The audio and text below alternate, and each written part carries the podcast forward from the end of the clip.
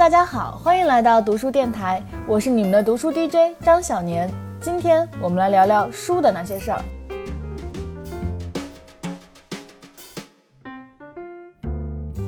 这周高考结束了，我知道读书电台的听众朋友呢有不少都是高中生，不知道我们的高三朋友们考的怎么样呢？不过不重要了，既然考完了，那接下来就有很多时间去读各种奇奇怪怪的书了。今天呢，我们请到了中信书店的选品师金猫，他要和我们聊一点奇奇怪怪的书。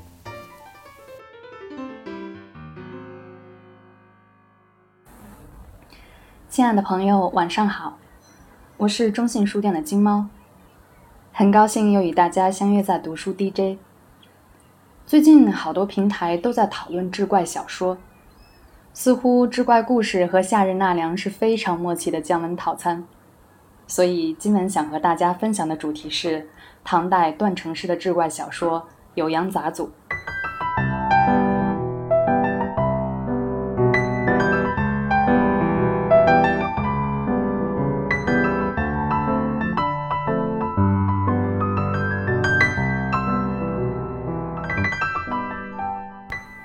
段成式出生名门，他是晚唐宰相段文昌的儿子。是为数不多享有盛名的笔记小说作家，《酉阳杂俎》则被鲁迅高度评价为可以与唐代传奇小说并驱争先的作品。提起志怪，总会想起小时候在炎炎夏日的黄昏，和几个小伙伴坐在马路牙边轮番玩鬼故事接龙的游戏。每每讲到精彩之处，大家都会忽然默不作声，然后慢慢回想故事的真伪。晚上回家，我一头扎进被子，全身都要包裹得严严实实，生怕被哪个鬼怪精灵逮了去。等到早晨醒来，发现自己背后全都湿透了。于是有那么几年，我的童年一面在讲故事，和一面被自己的故事吓到手心出汗的惊恐中度过。志怪一词最早是见于《庄子·逍遥游》，其写者自志怪者也。志怪小说一词呢，最早源于源于段成式的自序《亦志怪小说之书》也。福建师范大学教授齐玉坤又进一步做了解释：志怪小说是以记载神鬼怪异故事以及人的异形幻梦为主要内容。志怪小说的兴盛主要是在魏晋南北朝时期。从内容上而言，可以分为三类，包括地理博物类。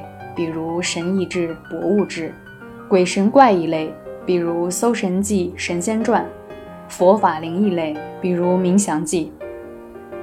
到了唐代啊，传奇小说逐渐兴盛。我们非常熟悉的《白蛇传》就出自唐传奇。日本作家中岛敦《山月记》中非常精彩的第一篇《人虎传》也取材于唐传奇。此外，这个时期的志怪小说逐渐和传奇小说合流。不断的吸收新鲜的养分，段成式的《酉阳杂俎》则是这种河流的代表性产物。《酉阳杂俎》内容博杂，以志怪类小说为主，不但数量庞大，嗯，包含有三十三种，共三百零三篇，而且思想内容和艺术成就都有突破，堪称是登峰造极。我们可以把这本笔记体小说分为三部分：志怪类。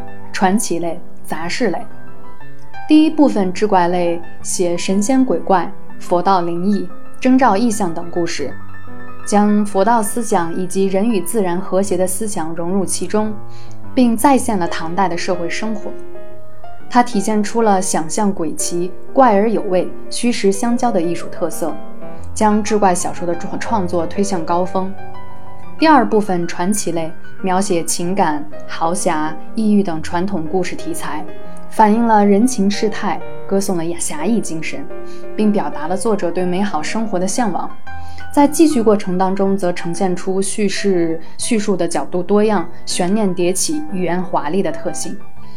第三部分杂事类设计了异闻异事、地理博物、寺庙游记、神话传说、地域民俗。方术技艺、考证等多方面的题材，丰富了杂事类小说的思想内容。段成式笔段成式笔下的许多野史故事，也成为了补充历史的工具。作者还以传播知识、记录风俗文化为己任，将这种思想倾向暗含在作品中。在艺术特色上，他以清晰的条理、琐碎的语言和结构，以及对经典的引用取胜。这里和大家分享一个充满异域色彩的志怪小说部分的故事，《虾国奇遇记》。这个故事和《南柯一梦》非常相似，讲的是武则天时期有士人，也就是一个读书人，随新罗使臣去朝鲜。在大海中被风吹到一个名叫桑州长须国的岛上。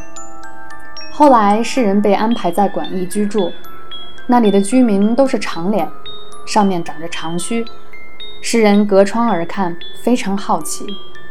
有一天，世人被国王召见，一看是中华人物，来自上国，马上封司封长一职，又被招为驸马。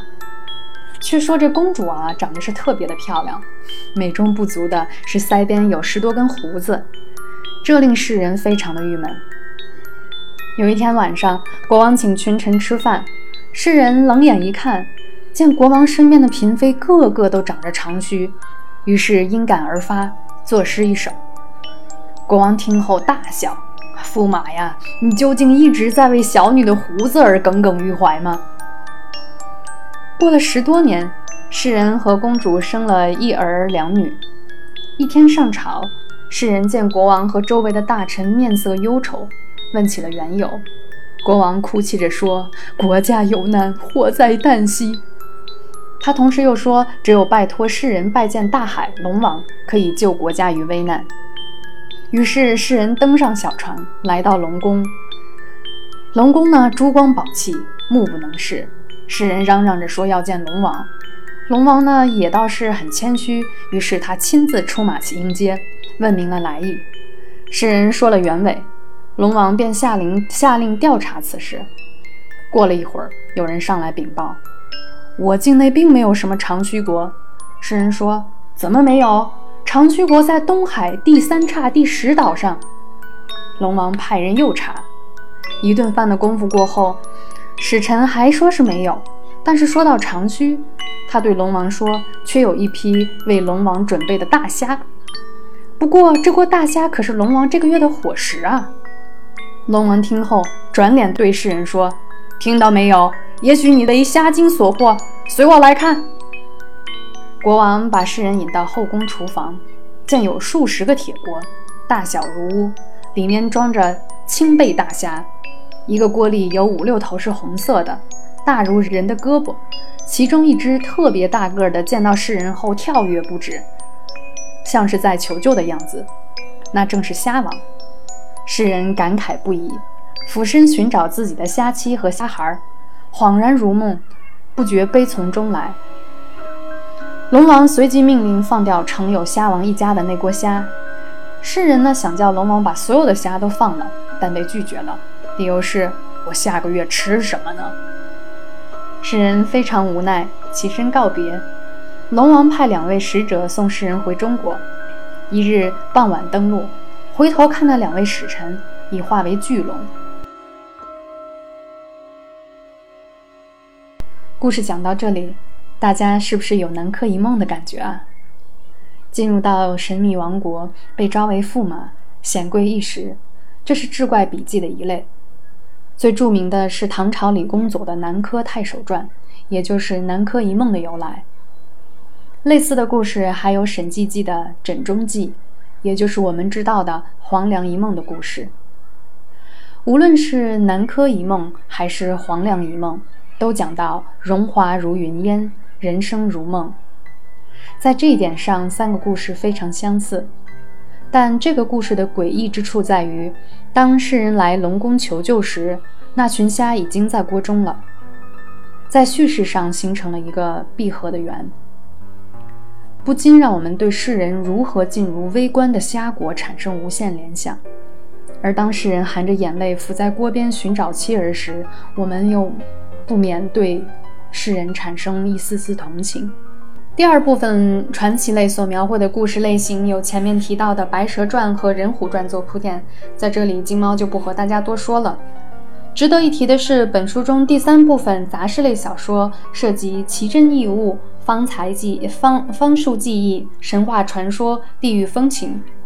这里金猫和大家分享三类可以长生不老的人：吴起国人住在洞里，靠吃土为生，死后心脏不腐烂，埋起来孵化一百年后又变成人；陆民死后膝盖不腐烂，埋起来一百二十年后可以变成人。细民死后肝脏不腐烂，埋起来八年后就变成人了。这里段成式是对前面是对前人记录的摘抄和总结。吴起民最早见于《山海经》，《博物志》里面也有相似的记载。《山海经》提到了一个长谷国，人人都长大长腿。过了长谷国往东走，就来到了吴起国。起就是肥肠鸡，小腿肚子。这个国家的人不长小腿肚子，住在洞里，吃土，但不能生育。死后心脏不会腐烂，埋在土里，一百年后会再次复活。陆民，呃，《山海经》里没有记载，可见《博物志》。陆民其肺不朽，百年复生。《酉阳杂俎》记载的膝不朽，可能是一种误记。细民可以见汉代的《扩地图》。细民肝不朽，死八年复生，学处医皮。不知道大家对这种死而复生，尤其是只能靠吃土续命的人作何感想呢？如果有意，可以在评论处留言说说自己的感想。此外，这本书里还有很多让人脊背发凉却又妙趣横生的故事。因为夜色太晚，金猫金猫实在没有给大家讲的勇气。如果感兴趣的话，那就自己翻翻看吧。《酉阳杂俎》最有价值的部分是志怪小说。那么到了明末清初的蒲松龄写下的志怪小说《聊斋志异》，把这种文体推向了高峰。顺便说一下，《聊斋志异》里金猫最爱的故事是英宁。如果这次分享激起了你对志怪小说的好奇，那么不妨买来一探究竟吧。好了，今天的节目就到这里，我是中信书店的金猫，感谢大家的收听。愿大家与好书相识，有好书相伴。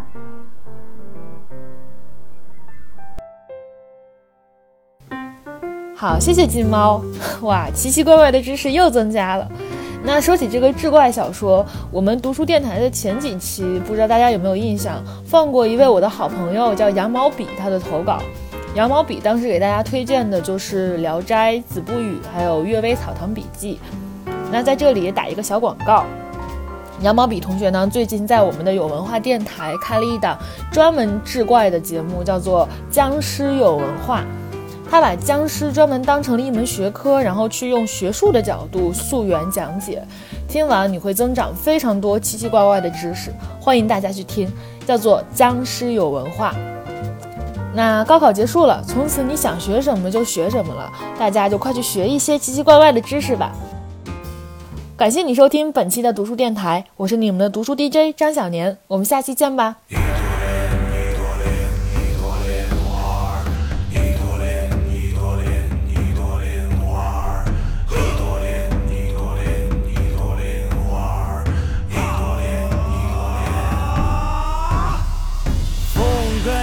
飞有两道火光，天上海里的神仙能奈我何妨？从不拘泥任何世俗凡人的目光，我要奔向前方那光芒。嘿，哈，嘿是非黑白不需要